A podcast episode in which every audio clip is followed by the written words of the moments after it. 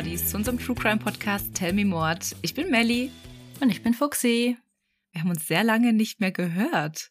Also, ihr habt uns letzte Woche gehört, aber für uns ist das jetzt die erste Folge, die wir aufnehmen im neuen Jahr. Und ich habe gerade schon zu Fuxi gesagt, wie fange ich eigentlich immer an? Was sage ich eigentlich? Wie starten wir? Und bei mir immer beim Outro, hä, fehlt da nicht ein Satz? Nein, das sagen wir immer. Ihr seht, Mordis, wir sind noch nicht ganz aus unserem Winterschlaf zurück, aber wir freuen uns riesig, euch heute die neue Folge vorstellen zu dürfen, beziehungsweise ich glaube, Fuxi freut sich, denn es ist ihr Fall diese Woche. Wir sind nämlich bei J wie Japan. Ganz genau. Ich muss auch sagen, ich bin echt ein bisschen aufgeregt. Also wirklich, wie du sagst, als ob ich das jetzt vor lange nicht mehr gemacht hätte. Ja, aber ich kann es mir ganz genau vorstellen, wenn man sich dann so lange mit einem Fall beschäftigt und einfach nicht dazu kommt, den zu erzählen, dann wird man irgendwie auch immer nervöser, weil man es endlich loswerden will. Ja, und vor allem bei uns ist es ja so, wir müssen es sofort loswerden, sonst schwenken wir immer noch mal um und haben quasi einen anderen Fall umsonst recherchiert. So ist es.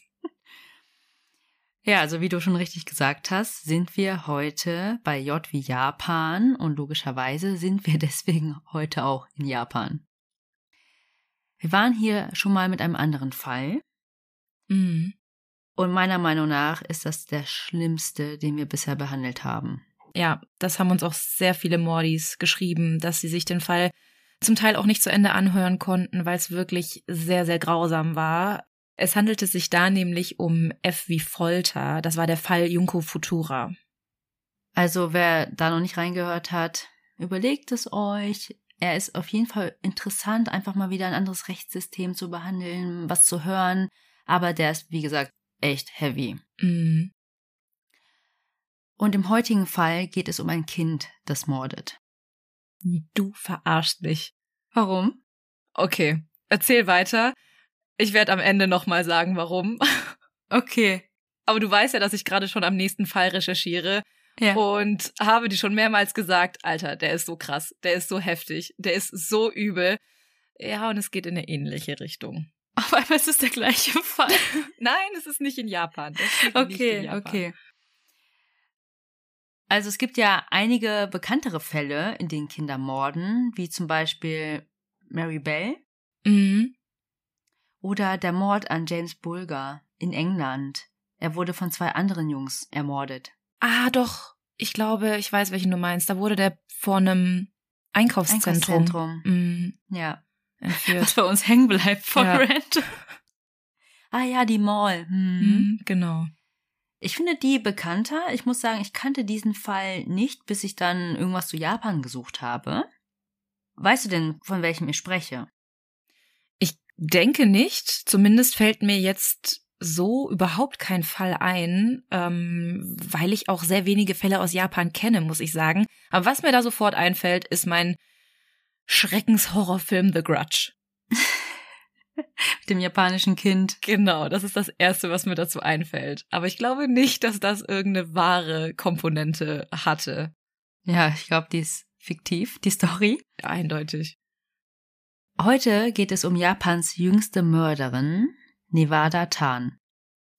Sie war nämlich erst elf Jahre alt. Nevada Tan ist aber auch nicht ihr echter Name. In Japan ist es nämlich gesetzlich so geregelt, dass die Identität von minderjährigen Straftätern unter Verschluss gehalten wird. Mhm, das hatten wir ja auch in meinem Fall. Ja. In diesem Fall aber wurde versehentlich durch einen japanischen TV-Sender der Name geleakt. Also es war keine Absicht, es ist wirklich so, dass wenn sowas passiert, die ganzen Medienhäuser, Sender, keine Ahnung, auch die ganze Gesellschaft dazu angehalten wird, nicht zu versuchen, das rauszufinden. Aber hier war es wirklich ein Versehen. Ich komme später noch dazu, wie. Aber so ist es dann komplett in internationalen Medien, auf internationalen Plattformen dann verbreitet worden und dann konnte man es nicht mehr aufhalten. Mhm. Ich könnte den Namen jetzt droppen, wollte es erst nicht machen, aber man braucht wirklich nur einzugeben, Nevada Tan, echter Name oder Real Name. Es kommt sofort, man muss gar nicht suchen. Okay. Und sie hieß eigentlich Natsumi Tsuji, aber ich werde sie hier Nevada Tan nennen. Ja. In den Fallunterlagen wird sie als Girl A bezeichnet. Ich glaube, so war das auch in dem Junko-Fall. Da hießen auch ähm, die Täter dann A, B, C Mhm. und auch das Opfer hatte dann einen kryptischen Namen. Ich glaube, bei Ja. mir war das auch so, dass die Namen dann aber nachträglich trotzdem veröffentlicht wurden. Ich meine, ich habe die Namen genannt, also die Namen Hm, waren ja. bekannt und ich glaube, das war genauso wie bei dir ein Versehen, aber nicht von einem Fernsehsender, sondern von einer Zeitung. Ja. Ja. Das kann echt sein. Und dann sind alle so, okay, dann können wir die ja jetzt benutzen. Vor allem, wenn es halt so ein krasser Fall ist, so wie in meinem Fall der Folterfall und bei dir jetzt ein Kind, das mordet, das ist natürlich auch, ja, da stürzen sich natürlich die ganzen Medien darauf. Bei dir war der Haupttäter doch auch minderjährig. Ja, alle Hm. Haupttäter tatsächlich, ja. Ja, stimmt. Deswegen, toll, hab mich selber widersprochen. Deswegen halt diese ähm, kryptischen Namen. Genau. Wir hatten das ja schon oft so, dass die Täter, Serienkiller, wie auch immer, die Namen von den Medien bekommen oder Zeitungen oder so. Und hier war es so ähnlich. Das Internet, also die Community, gab ihr den Namen Nevada Tan oder nur Nevada. Mhm. Nevada, weil sie während der Tat einen Hoodie trug mit der Aufschrift Nevada. Nämlich ist es dieser Sporthoodie von der University of Nevada. Mhm. Und im Japanischen wird die Endung Shan angehängt, um Wörter süßer klingen zu lassen, also eine Verniedlichungsform. Und Tan ist die kindlichere Aussprache davon.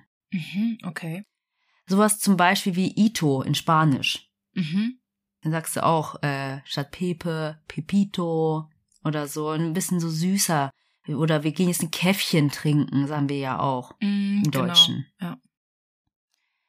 Also der Fall ging dann auch im Internet viral. Es gibt Internet-Memes über sie, von ihr. Es wurden Songs über sie geschrieben und sogar Bands, die sich nach ihr benannt haben. Aber nicht die Band Nevada. Nee, nee, nee, nee. Aber es war tatsächlich eine deutsche Rockband. Die nennen sich Nevada Tan. Und als ich bei YouTube nach Doku oder so geschaut habe, kam einfach die Band. Ach krass. Und dann gab es noch eine andere Band, die ihren Album gewidmet hat, mit den Worten für Girl A und alle kleinen japanischen Mädchen, die Leute töten. Mhm. Also ist auf jeden Fall in die Popkultur eingegangen. Ja. Und das finde ich am makabersten eigentlich. Sehr viele Leute haben sich auch als Cosplay-Kostüm als Nevada-Tan verkleidet. Also einfach dann dunklen Hoodie mit der Aufschrift Nevada und dann so ein bisschen dunkle asiatische Haare, dann eine Waffe dazu, voller Blut und das war dann das Kostüm. Und der Hype war so groß, dass der Verkauf der Hoodies zwischenzeitlich von der Uni eingestellt wurde, weil sie einfach diesen Trend nicht unterstützen wollten. Mhm. Aber es möchte ich euch nicht länger auf die Folter spannen und wir starten. Der Fall spielt in Sasebo, Nagasaki in Japan. Deswegen wird er in manchen Quellen auch als Sasebo Slashing bezeichnet. Nevada Tan wurde am 21. November 1992 geboren. In Sasebo ging sie zur Schule. Ich konnte nichts Genaues dazu finden, aber ich gehe mal davon aus, dass sie dort auch mit ihrer Familie gelebt hat und eventuell dort auch geboren und aufgewachsen ist. Nevada Tans Kindheit war unauffällig, sie wuchs wohlbehütet auf und man beschrieb sie als offenes und aufgewecktes Mädchen. Sie war in verschiedenen Vereinen aktiv und ging vielen Freizeitaktivitäten nach. Zum Beispiel interessierte sie sich sehr für Computer, zeichnete gerne Anime und spielte für das Basketballteam der Schule. Nevada war nicht nur offen und in ihrem sozialen Umfeld eingebunden, sondern sie war auch super klug. Sie hatte ein IQ von 140. Mhm. Und obwohl sie ja sehr klug war, wurden ihre Noten plötzlich in der fünften, sechsten Klasse mit zehn Jahren schlechter. Man weiß nicht genau wieso. Also vielleicht war sie unterfordert oder hatte einfach andere Interessen. Ich weiß Mhm. es nicht. Auf jeden Fall wurden sie schlechter und ihre Mutter schlussfolgerte daraus, dass ihre Noten so schlecht waren, weil sie zu abgelenkt war, zu viel Zeit beim Basketball verbringt und weniger Zeit fürs Lernen. Mhm. Ja, und als ich das gelesen habe, hatte ich so Flashback. Es könnten so meine Eltern sein, ne? Immer schön in den Sommerferien schon die Klassenbücher der nächsten Klasse gehabt. Bitte? Ja. Ey. I'm not crying, you are. so, ey. Deswegen verlangte die Mutter von ihr, dass sie das Basketballteam verlässt. Und das veränderte nicht nur ihren Alltag, sondern indirekt ihr ganzes soziales Leben. Sie ging nämlich dann nur zur Schule, traf da ihre Freunde und danach musste sie nach Hause und lernen. Es war fast wie ein Hausarrest. Mhm. Sie wurde dann von diesen sehr offenen Mädchen ungewollt zu einer Einsiedlerin. Mhm. Ja, auch so ein bisschen Außenseiter, wenn du halt nicht mehr mitreden kannst, was nachmittags passiert. Genau, genau so war das auch. Also sie kam dann da zur Schule, die Freunde haben über irgendwas gesprochen und sie konnte irgendwie einfach nicht mehr mitreden. Mhm. Also kein Socializing mehr außerhalb der Schule, kein Spaß, ja. Also sie musste dann zu Hause bleiben und war in ihrem Zimmer, aber war ja nicht immer unter Beobachtung. Mhm. Sie vertrieb sich die Zeit dann überwiegend am Computer und das nicht nur fürs Lernen. Sie war ja sehr computeraffin, hatte ich ja schon gesagt, und sie erstellte dann noch ihre eigene Website. Also das war ja damals mega cool. Es war 2014, ne? Da gab es ja noch nicht so Social Media, Facebook, Instagram, keine Ahnung. Also es gab schon MySpace, aber noch nicht in Japan. Mhm. Ja, das hat ja alles ein bisschen gedauert, bis das einmal um die Welt ging.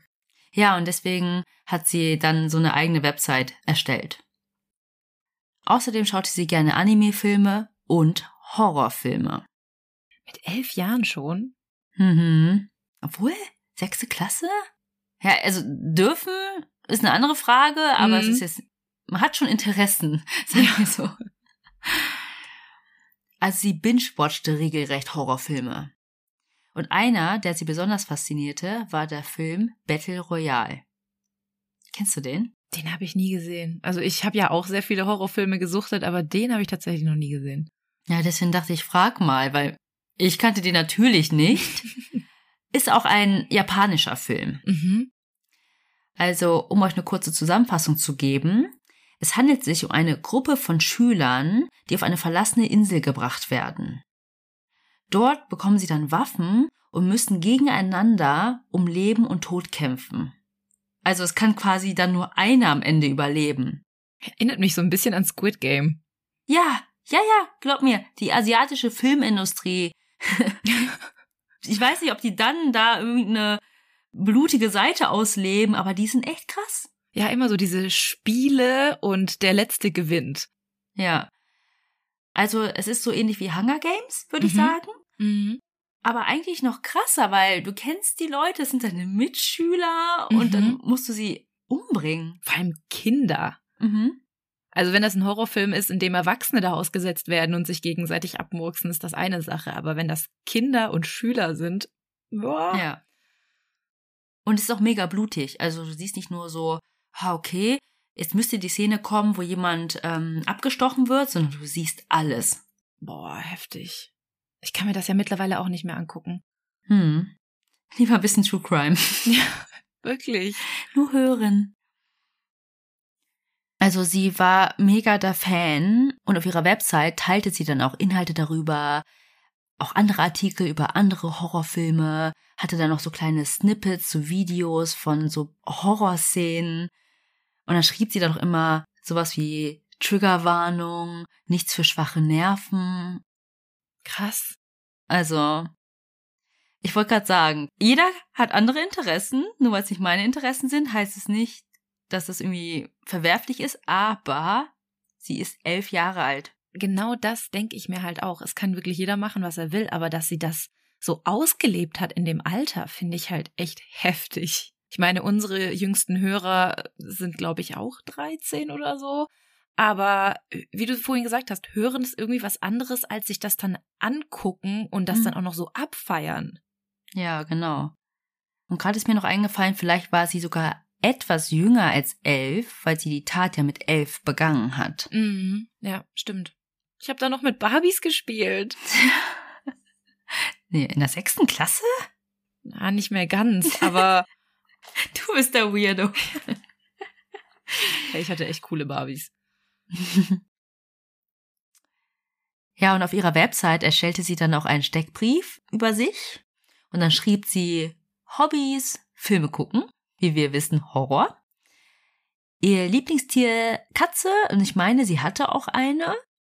Ihre Lieblingssportart Basketball, was sie ja nicht mal machen durfte. Und unter Interessen schrieb sie, das ist ein Geheimnis.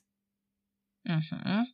Hm, Also, kann man jetzt viel rein interpretieren. Vielleicht war das auch nur so, haha, äh, Ja. erzähle ich niemandem. Oder frag doch nach. Ja. Sie teilte auf der Seite aber auch ihre Gedanken und Gefühle. Zum Beispiel schrieb sie, dass sie verzweifelt ist, dass Qualen ihr Leben beherrschen und gibt es einen Gott, bitte hilf mir. Mhm. Hatte sie Depressionen? Weiß man das? Es klingt so, habe ich Ja. auch gedacht. Und vor allem, weil sie dann so isoliert wurde dann plötzlich. Mhm, genau.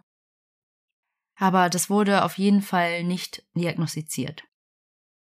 Und ihr Blog war auch relativ erfolgreich. Also man kannte ihn in der Schule, ne? man teilte dann auch den Link. Früher gab es ja auch nicht so viel. Du hattest da kein YouTube, äh, Instagram oder weiß ich nicht, wo du dann einfach irgendwie auf anderen Kanälen unterwegs bist, sondern dann hörst du, ah, hier hat jemand selber eine Website erstellt und hast einfach so ein bisschen Lektüre, keine Ahnung. Mhm.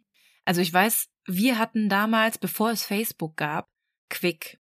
So ein Messenger-Dienst auch, auch mit so Steckbriefen und Seiten und Blogbeiträgen, also wo du dir auch gegenseitig irgendwie so einen Gästebucheintrag schicken konntest.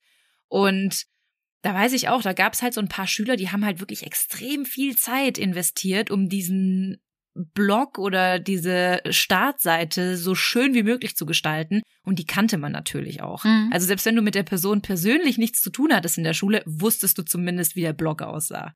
Ja, ja, genau. Also Website, Blog, Homepage, also irgendwie sowas. Ich weiß nicht, Ja. da habe ich so Fotos von Freunden hochgeladen. Mhm. Komisch. Aber nicht so mit denen, sondern von denen. Und hier, Ach so. das ist meine Freundin. Oh Gott.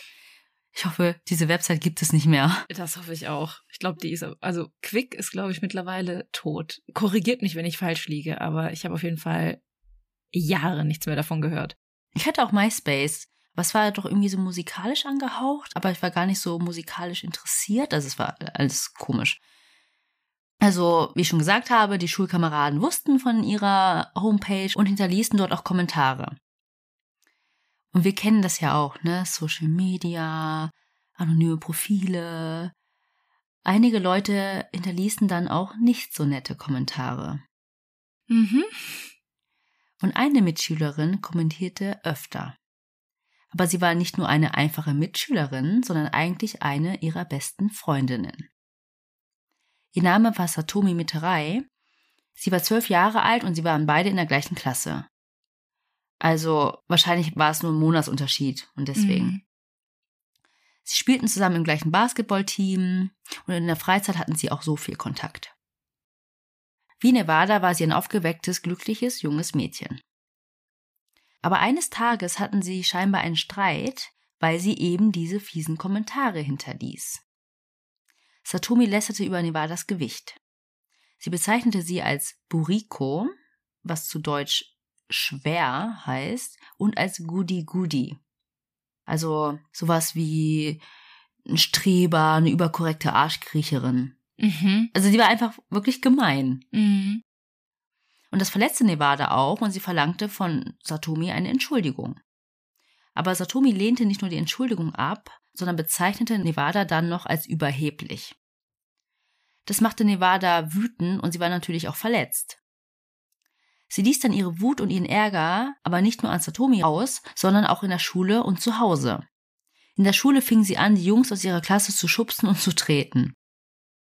Und zur gleichen Zeit erlaubte Nevadas Mutter, ihr auch wieder zum Basketball zu gehen. Also ich weiß nicht wieso. Ich glaube, ihre Noten sind wieder besser geworden. Also sie war ja schon zu Hause dann am Lernen, ne? Mhm. Auf jeden Fall konnte sie da wieder hingehen und das hat sie dann noch gemacht. Verließ aber nur kurze Zeit später wieder das Team mit den Worten, ich möchte nicht mit meinen Freunden spielen. Ja, vielleicht waren das auch nicht mehr wirklich ihre Freunde. Vielleicht waren die einfach, ja, Die haben sich auseinandergelebt. ja, genau. Sie war ja nicht mehr da, sie konnte nicht mehr mitreden und sie hat sich bestimmt auch nicht mehr wohlgefühlt an der ganzen Atmosphäre. Ja, und wenn sie halt solche Kommentare hinterließen, ich weiß nicht, Mhm. wie sonst der alltägliche Umgang war, oder war dann immer danach, haha, Spaß. Mhm. Aber, ja, aber eigentlich trotzdem. war es kein Spaß. Ja, aber trotzdem, selbst wenn das einer sagt, irgendwann mal ähm, nimmst du das halt schon ernst. Ja. Sie spielte also kein Basketball mehr, ging auch nicht mehr anderen Hobbys nach und verbrachte immer mehr Zeit damit, Horrorfilme zu konsumieren, auf ihrem Blog zu posten und erhielt dann aber im Umkehrschluss immer wieder diese negativen und fiesen Kommentare. Und neben Battle Royale mochte sie eine Serie total gerne. Die Serie hieß Monday Mystery Theater. Also es war wieder etwas Blutiges, Gruseliges und es gab jeden Montag eine neue Folge. Vielleicht kurz zum Inhalt, weil ich gehe mal davon aus, so wie du schaust, kennst du die Serie nicht. Ist auch wieder eine asiatische Produktion. Da versucht jemand, einen fiktiven Mord zu lösen, aber es gibt einfach so richtig brutale, blutige Szenen. Also es ist nicht wie Criminal Minds, CSI Miami oder so. Also da gibt's auch krasse Szenen, aber da geht's weniger nur ums Abschlachten. Das mhm. war aber bei dieser anderen Serie so. Und in dieser Serie gibt es viele Szenen, in denen Leute mit einem Teppichmesser getötet worden sind. Boah, das finde ich ja besonders schlimm irgendwie. Voll. Am 28. Mai 2004 erhielt Nevada wieder einen gemeinen Kommentar von Satomi auf ihrem Blog. Und er war wieder auf ihr Gewicht bezogen. Satomi schrieb erneut wieder, dass Nevada Buriko sei. Und obwohl Satomi dann sofort danach die Nachricht löschte, hatte Nevada sie gesehen. Sie antwortete dann, ich werde dich umbringen. Drei Tage später, es ist der 1. Juni 2004. Die Kinder gingen zur Schule wie an jedem gewöhnlichen Wochentag. Aber es war ein besonderer Tag. Heute sollte das Klassenfoto geschossen werden. Vormittags wurde dann das Foto geschossen, dann gab es wieder Unterricht und dann war Mittagspause. Und in diesem Fall war das so, und so war das auch, glaube ich, in meiner Schule, dass man das Mittagessen im Klassenraum hat. Oder zumindest das Pausenbrot oder so. Mhm. Da gab es keine Kantine, so wie, weißt du, in der Highschool in Amerika oder so. Ja, genau, ja, ja. Ich habe gerade überlegt, also es war bei uns keine Pflicht, im Klassenraum zu essen. Du hättest auch sonst wo essen können, in der Aula oder so, dich einfach mhm. da auf die Stufen setzen. Aber die meisten waren eigentlich auch immer im Klassenraum. Ja. Nevada ging dann zu Satomi und sagte zu ihr, dass sie ihr ein neues Spiel zeigen wollte, aber sich dieses in einem anderen Klassenzimmer befindet. Satomi folgte Nevada dann und sie ging im gleichen Flur in ein leeres Klassenzimmer. Und hier möchte ich jetzt eine Triggerwarnung aussprechen, weil ich werde gleich sehr genau beschreiben, was passiert. Also wer sich das nicht anhören möchte, kann gerne zwei, drei Minuten vorspulen. In dem Klassenraum sagte Nevada dann zu Satomi, sie solle sich auf einen Stuhl setzen und ihre Augen schließen. Das wollte Satomi aber nicht machen. Sie wollte einfach nur das Spiel sehen und die waren ja auch eigentlich gar nicht so gut aufeinander zu sprechen. Mhm. Wundert mich auch, dass sie überhaupt mitgegangen ist dann. Ja. Also machte Nevada das dann an ihrer Stelle und legte ihre Hände über Satomis Augen. Dann zog Nevada ein Teppichmesser hervor, setzte es an Satomis Hals an und schlitzte ihr die Kehle auf. Oh Gott. Es war ein langer, waagerechter Schnitt, also von links nach rechts, und er war fast zehn Zentimeter tief. Was? Wie viel Kraft sie dafür aufgewendet haben muss. Der Schnitt war so tief, dass Satomi nicht einmal mehr schreien konnte. Es hieß dann auch in vielen Quellen, dass der Schnitt so tief war, dass Satomi enthauptet wurde. Boah. Aber das war Nevada nicht genug. Sie schlitzte ihr dann auch noch die Handgelenke auf. Was? Und wie man sich denken kann, waren diese Verletzungen auch tödlich. Satomi sank zu Boden, Nevada blickte auf sie herab und fing an zu zittern. Sie ließ Satomi in ihrem eigenen Blut liegen, wickelte das blutige Teppichmesser in ein Taschentuch und ging aus dem Klassenzimmer. Dann ging sie durch den Flur, ihre Kleidung mit dem Blut ihrer vermeintlichen Freundin getränkt. Es läutete. Es war das Ende der Mittagspause. Die Klassenlehrerin erwartete die beiden zurück im Unterricht. Doch weder Nevada noch Satomi kamen zurück. Das wunderte die Lehrerin. Doch dann tauchte plötzlich Nevada in der Klassenzimmertür auf. Alle starrten sie an. Denn sie war ja voller Blut. Ach, du Scheiße. Die Lehrerin lief zu ihr hin, total besorgt, denn sie ging davon aus, dass sie verletzt war. Mhm. Und fragte, was passiert ist. Nevada sagt nur, das ist nicht mein Blut. Aber sie hat auch nicht gesagt, dass es Satomis Blut ist. Deswegen fragte die Lehrerin, wo Satomi ist, und ging aus dem Klassenzimmer, um nach ihr zu sehen. Und dann fand sie sie leblos in dem leeren Klassenzimmer. Dann wurde auch die Polizei gerufen und Nevada wurde zur Polizeiwache gebracht. Dort angekommen, sagte Nevada nur die ganze Zeit, es tut mir leid, es tut mir leid, es tut mir leid. Sie weigerte sich zu essen oder zu trinken und weinte nur die ganze Zeit. Sie verbrachte dann auch die Nacht auf der Polizeiwache. Irgendwann aß sie dann noch etwas Brot und trank etwas. Danach erzählte sie den Beamten, was passiert war. Sie gestand dann auch, dass sie den Mord begangen hatte. Sie erzählte von den fiesen Kommentaren, die Satomi über sie auf ihrer Website geschrieben hatte. Sie sagte dann auch, dass sie am Tag der gelöschten Nachricht, also die Satomi noch schnell löschen wollte, bereits darüber nachdachte, wie sie Satomi töten könnte. Sie sah drei Möglichkeiten. Mit einem Eispickel, mit einem Teppichmesser oder durch Erwürgen. Sie plante dann auch, am Tag nach der gelöschten Nachricht die Tat zu begehen, aber sie erzählte dem Beamten, dass sie es doch nicht tun konnte. Und ich hatte ja schon gesagt, dass sie elf Jahre alt war und deswegen wurde ihre Tat auch unter Jugendstrafrecht verhandelt. Und in Japan ist es ja normalerweise so, das haben wir ja auch in deinem Fall schon ausführlicher gehört, dass viel dafür getan wird, dass junge Täter nicht einfach weggesperrt werden für keine Ahnung, wie lange länger als sie leben oder so oder für immer weggesperrt werden, sondern der Fokus auf die Rehabilitation gelegt wird. Mhm. Oder Resozialisierung oder wie auch immer. Aber in ihrem Fall, aufgrund der Schwere der Tat, wurde sie zu zwei Jahren in einer Erziehungsanstalt verurteilt. Dort wurde sie dann mit dem Asperger-Syndrom diagnostiziert und mit dem sogenannten Hikikomori-Syndrom. Mhm. Sagt dir das was? Mhm. Noch nie gehört.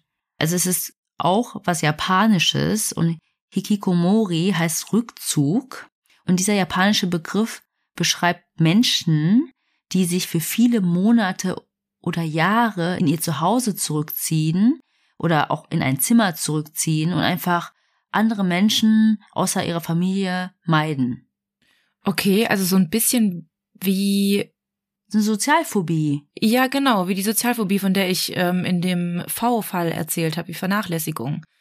Die, in der es in dem Fall ging, Lacey Fletcher, die hatte ja auch das Asperger-Syndrom und ähm, daraus hatte dann mehr oder weniger ihre Sozialphobie resultiert und die ist ja dann auch nicht mehr aus dem Haus rausgegangen. Ja, aber ich habe eher gedacht, dass es in diesem Fall hier ja ungewollt war. Genau, ja. Das war ja nicht freiwillig. Sie war ja eigentlich sozial integriert. Ja. Nach den zwei Jahren gab es dann noch eine psychologische Untersuchung und dann wurden weitere zwei Jahre dran gehängt. Also insgesamt war sie dann vier Jahre in dieser Anstalt. Mhm. Am 29. Mai 2008 wurde sie dann entlassen. Danach bekam sie Hausarrest, bis sie 20 Jahre alt wird. 2013 wurde sie dann 20 und da wurde das Hausarrest aufgehoben und die Familie zog weg. Und man weiß nicht wohin. Also Mhm. es ist ja rausgekommen, wie sie wirklich heißt, aber natürlich hat sie dann auch einen anderen Namen bekommen. Ja. Also eigentlich Ja. bringt es gar nichts, dass man weiß, wie sie hieß. Mhm. Und ich würde gerne die Folge mit ein paar Infos zu dem Opfer abschließen. Ich habe ja schon gesagt, dass sie Satomi Miterai hieß, mit Spitznamen Raimi, und sie war zum Zeitpunkt ihres Todes zwölf Jahre alt. Sie war die jüngste von drei Geschwistern, also sie hatte zwei ältere Brüder. Die Mutter ist drei Jahre vorher an Krebs gestorben. Der eine Bruder war schon erwachsen, aber der Vater hat sich halt dann alleine um die anderen beiden Kinder gekümmert. Und Satomis Vater sagte dann auch, dass Satomi alles für ihn war. Sie war für ihn wie die Luft zum Atmen. Es gab dann auch nach diesem Vorfall eine Gedenkfeier in der Schule und da sprach der Vater von Satomi. Daraus möchte ich euch mal kurz was vorlesen. Ich weiß nicht, was zwischen den beiden vorgefallen ist. Sie ist in der gleichen Klassenstufe wie meine Tochter, deswegen weiß ich nicht, wie viel sie bereits versteht. Aber wenn sich alles beruhigt hat, würde ich gerne von ihr erfahren, was passiert ist. Bitte vergesst nicht, dass es Leute gibt, die euch über alles lieben. Bitte vergesst nicht, dass diese Leute sehr traurig darüber wären, wenn ihr verschwinden würdet, auch wenn es nicht durch den Tod passiert. Bitte wisst euer Leben zu schätzen. Am Ende des Schuljahres gab es dann auch eine Abschlusszeremonie, also wo die Zeugnisse überreicht werden. Und dort wurde auch ein Lehrerstuhl aufgestellt mit Satomis Foto. Hm. Sie bekam dann noch ihr Zeugnis und ihr Vater nahm es in ihrem Namen an. Aber auch Nevada sollte ihr Abschlusszeugnis bekommen. Die Schule war der Meinung, dass es wichtig wäre für ihre Wiedereingliederung in die Gesellschaft. Weil mit dem Zeugnis kann sie halt dann auf die weiterführende Schule gehen. Mhm. Und ich mhm. denke mal, sie hat dann vielleicht Homeschooling bekommen, als sie Hausarrest hatte oder ja. auch schon in der Anstalt, ich weiß es nicht. Aber da merkt man das auch schon wieder, ne? Resozialisierung, dass die quasi irgendwann wieder in die Gesellschaft integriert sein können. Mhm.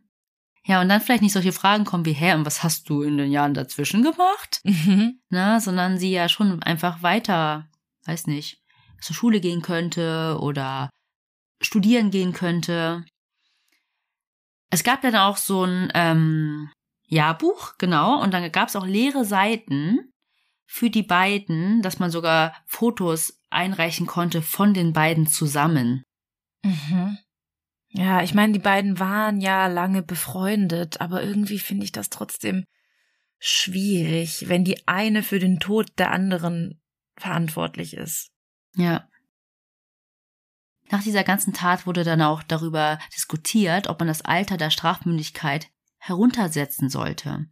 Sie wurde im Jahr 2000 bereits von 16 auf 14 gesenkt nach den sogenannten Kobe-Kindermorden. Also es gab einen anderen Fall in Japan, wo Kinder gemordet haben und danach wurde darüber diskutiert und dann das Alter der Strafmündigkeit heruntergestuft. Ja, und dann wurde natürlich auch wieder sehr viel darüber diskutiert, über Horrorkonsum im jungen Alter. Mhm. Also ich würde das jetzt nicht als den einen Grund sehen, aber du bist dem schon so ausgesetzt, ne? Diesen ganzen Szenen in dem jungen Alter. Und wir wissen es alle, ich meine, mit elf, also ist das Gehirn überhaupt schon richtig ausgereift? Mhm. Keine Ahnung. Versteht man das alles? Nicht nur, was man tut, sondern was sind die Folgen? Ja, ja. Also ich finde es halt so krass, weil wir hatten das jetzt schon ein paar Mal in unserem Podcast. Wir hatten das in dem Amoklauf-Fall, wo dann nach der Tat alles auf Videospiele geschoben mhm. wurde oder ja. auf Heavy Metal Musik oder auf auch unter anderem Horrorfilme. Also es wird halt immer irgendein Grund gesucht, weshalb das passiert. Und ich glaube, das kann man immer gar nicht so allgemein sagen, sondern es ist einfach ein schrecklicher Einzelfall, weil nur weil jetzt 2000 Kinder Horrorfilme konsumieren, heißt es nicht, dass 2000 Kinder auch Morde begehen könnten, sondern ich glaube, das ist einfach so ein mit ein Faktor vielleicht, aber auf jeden Fall nicht der ausschlaggebende Grund.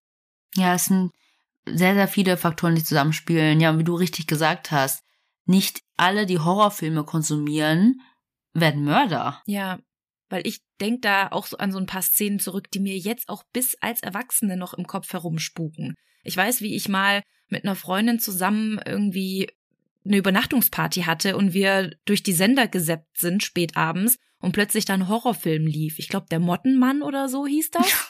ähm, da musste ich jetzt vor kurzem noch mal dran denken, weil tatsächlich in meinem nächsten Fall auch so ein, eine kleine Parallele zu diesem Mottenfilm ist. Egal, nächste Woche mehr. Aber diese Szenen geistern mir einfach bis heute noch im Kopf rum und ich muss da bis heute noch dran denken. Und ich weiß auch noch, wie verstört ich als Kind war und auch nachts nicht mehr schlafen konnte, nachdem ich das gesehen habe.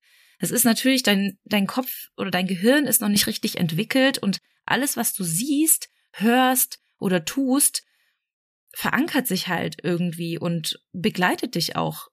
Ich glaube dein Leben lang auf irgendeine Art und Weise. Mhm. Ja, also wie gesagt, ich sehe das nicht als ausschlaggebenden Faktor, dass es alles passiert ist.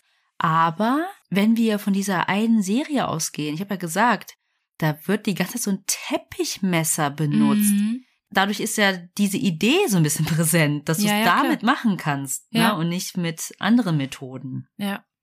Und wahrscheinlich war auch ein Eispickel in der Serie mal vorhanden, weil, keine Ahnung, du denkst doch nicht als erstes an Eispickel, um Mord zu begehen, oder? Ja, wo, ich habe gar keinen. Ich müsste erst mal einen besorgen. Ja, hätten wir jetzt letzte Woche nicht über Luca Maglotta gesprochen, äh, hätte ich jetzt auch nicht an einen Eispickel bei einem Mord gedacht. Oder einen angemalten Schraubenzieher. Ja. Ja. Ich war letztens im Baumarkt und habe mir so Tape gekauft und meinte noch zu meiner Freundin, Serial Killer Essentials. ja, was man da alles kaufen kann, ne? Also. Ja. Ja. Und ich hatte ja eingangs schon darüber gesprochen, wie ja dieser Fall viral ging, auch diskutiert wurde und auch immer noch wird, dann diese Kostüme, die Songs und so weiter. Obwohl ja schon die japanische Regierung, Justiz, wie auch immer, versucht hat, das einzudämmen. Mhm. Es haben wohl ein paar Klassenkameraden ein Foto von Nevada gemacht, als sie mit diesem blutigen Hoodie in der Tür stand. Boah. Aber diese wurden dann zum Glück, weiß ich nicht, direkt von der Polizei beschlagnahmt. Und wie das mit dem Namen, also mit ihrem echten Namen rauskam, war, dass dieser TV-Sender eigentlich nur ein paar ihrer Zeichnungen veröffentlichen wollte. Weil ich habe ja gesagt, sie hat gern gezeichnet, war voll interessiert. Und da hat sie aber unterschrieben. Unten in der Ecke. Ach so, und da war natürlich ihr Name dann drauf. Mhm. Und so kam das dann raus. Ach krass. Ich habe aber auch gedacht, hm, Aus war das ein Versehen? Mm, das dachte ich mir gerade aber auch. Also ein Nachrichtensender, der das wirklich im ganzen Land ausstrahlt, der prüft sowas normalerweise. Und dass du das nicht siehst, mag ich auch zu bezweifeln. Also es gibt dann auch sehr viele Theorien darüber noch, warum hat sie das getan? Also, also wegen der bösen Kommentare ihrer Aussage nach. Aber ich meine, was hat sie ne, dazu gebracht, dass ich sie töten möchte und nicht nur ihr die Freundschaft kündigen möchte? Mhm. Und nach der Tat hat die Polizei auch ihren Computer beschlagnahmt und untersucht. Und dann fand man in ihrem Browser als erstes Lesezeichen einen Link zu einem, ich weiß nicht, wie ich beschreiben soll, ähm, zu einer Seite, wo es um einen sogenannten Red Room geht. Mhm. Ist dir das bekannt? Nee. Ich hatte es vorher ein bisschen gehört, aber ich weiß, dass es sowas in Deutschland auch gab, aber es war kein Red Room, sondern es war einfach so ein Fenster. Aber ich, ich erkläre es jetzt. Ähm, das ist so eine japanische Urban Legend. Mhm. Nämlich ähm, soll das passiert sein, dass wenn du halt so einfach ne, vor deinem Browser sitzt, im Internet surfst, ein, plötzlich ein Fenster auftaucht, also ein Browserfenster. Mhm. Und das ist ein roter Kasten. Und immer wenn du versuchst, es zu schließen, taucht es immer wieder auf. Aber in diesem Fall mit immer einem weiteren Buchstaben. Du kriegst es quasi so lange weg, bis dort die Frage steht, magst du den roten Raum? Oh Gott, ich glaube doch, ich habe das irgendwann mal gehört, aber das ist schon ewig her. Und die Legende besagt, dass jeder, der das sieht, stirbt. Mhm. Und dann sein oder ihr ganzes Blut überall an den Wänden ist. Und das ist dann der rote Raum. Oh Gott, da kriege ich Gänsehaut. Ich lade euch mal so einen Screenshot davon hoch, wie das aussieht. Also diese Box, Mhm. nicht äh, der rote Raum. ähm, und ich meine, sowas gab's auch in Deutschland, zumindest habe ich das gesehen, mit so einem, wie so ein Störsignal, so, äh, wie nennt man das, so ein, Ja, ja, wie so ein ausgeschalteter Fernseher früher, Ja. so dieses Krisseln, dieses und das weiße konntest Rauschen. du nicht wegklicken, genau. Mhm. Und das ist dann wie ein Virus. Mhm. Wahrscheinlich war das auch mal ein Virus und da sind dann einfach, ja, so Kinderköpfe können sich ja auch schon ziemlich verrückte Sachen ausdenken. Und äh, vielleicht ist das dann immer weiter erzählt worden und immer weiter erzählt und irgendwann mal glaubst du das halt auch. Oder vielleicht wollten irgendwelche Eltern nicht, dass die Kinder weiter am Computer abhängen und haben dann gesagt, wenn du weiter die ganze Zeit im Internet bist, kann es passieren, dass du darauf stößt und dann stirbst du. Oh wow, was für Eltern. Ja, und da wird halt vermutet, dass, ach, die war halt generell so in diesem Genre sehr drin, ne, dieses Brutale, auch wohl sehr, ne, diese kleinen Videos, von denen ich erzählt habe, und dass einfach sie so voll in diesem Topic war und dass dies sie zum Morden gebracht hat. Mhm. Sie einfach sehr beeinflusst hat. Ja. Ja, das war der Fall von Nevada Tan, die eigentlich gar nicht Nevada Tan heißt. Wow. Also ich bin echt schockiert, weil ich nicht mit so einem Fall gerechnet habe. Vor allem jetzt auch wieder, es gibt unfassbar viele Parallelen zu meinem Fall nächste Woche. Also wirklich, wir sollten uns vielleicht besser absprechen. Aber krass. Ich habe ja vorhin am Anfang schon gesagt, es wird nächste Woche auch etwas anders. Und gerade dein Schluss jetzt mit diesen urbanen Legenden, dieser Mythos. Also das können wir eins zu eins so auch in meine nächste Folge reinkopieren. ähm, es wird ein wenig anders als bei dir, aber es wird auch um Kinder gehen. Kann ich jetzt schon mal droppen. Ähm, ja, ich hoffe, ihr könnt euch das trotzdem noch anhören. Aber finde ich richtig gut, dass du den Fall gemacht hast. Ich habe noch nie davon gehört. Und ich finde es irgendwie krass, dass wir beide jetzt irgendwie so ein Thema uns ausgesucht haben oder uns aussuchen, weil es dann ja doch wieder zeigt, dass solche Geschichten Kinder beeinflussen können. Ja. Egal auf welche Art und Weise. Ob das jetzt Horrorgeschichten sind oder Liebesgeschichten. Ja. Oder halt solche äh, Legenden im Internet. Viele fassen das einfach als Wahrheit auf. Mhm. Und das ist wirklich, da muss man aufpassen, was man verbreitet im Internet und seine Kinder auch sehr gut aufklären. Also ich glaube, das ist wirklich wichtig und vielleicht haben das Nevadas Eltern einfach auch so ein bisschen verpasst. Indem sie sie zu Hause eingesperrt haben, war sie ja noch mehr mit diesem ganzen Genre konfrontiert, weil sie sonst nichts anderes hatte, als im Internet zu surfen und sich Filme anzuschauen. Und ja, dann waren das halt keine Emily in Paris Liebeskomödien, sondern Slasher-Movies. Mhm. Es gibt ja nicht umsonst diese Altersbeschränkung normalerweise. Mm, und ich weiß jetzt schon, dass ich eine krasse Helikoptermutter sein werde bei dem ganzen Horror, den wir uns hier tagtäglich reinziehen. Ich weiß ja unsere Diskussionen auch darüber. Müssen unsere Kinder Abitur haben? bis 6 Uhr morgens. Und ich, genau bis 6 Uhr morgens ging die Diskussion. Ich asiatisch. Natürlich! aber selber halt schon voll drunter gelitten. Ja. Ey, aber Leute, ich hab Abi, deswegen.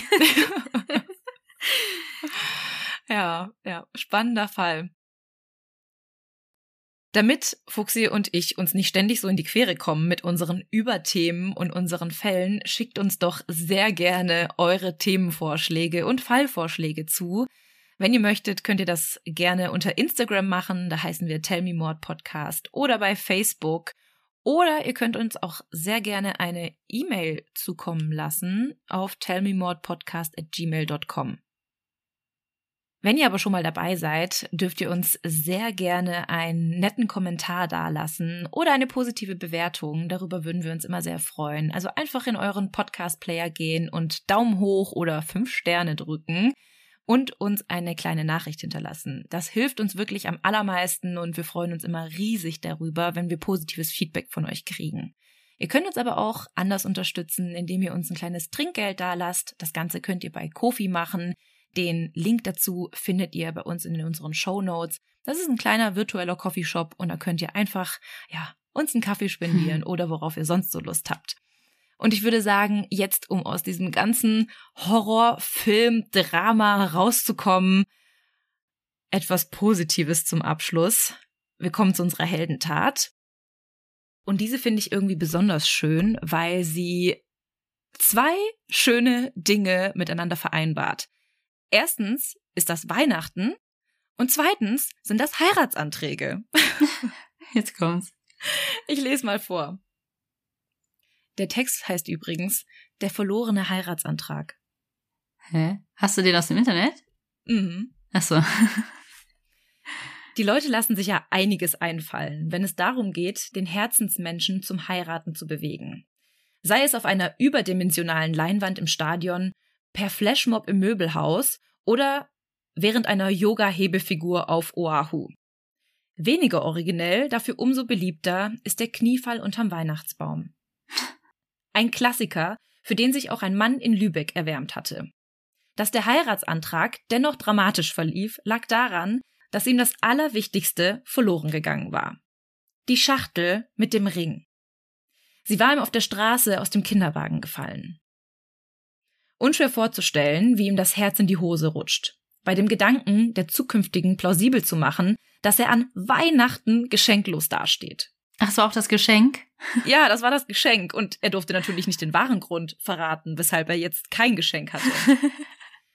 Dass es am Ende trotz allem ein Happy End gab, ist einer älteren Dame zu verdanken, die am Morgen des 24. Dezember das Päckchen auf der Straße gefunden und es aus Neugierde geöffnet hatte.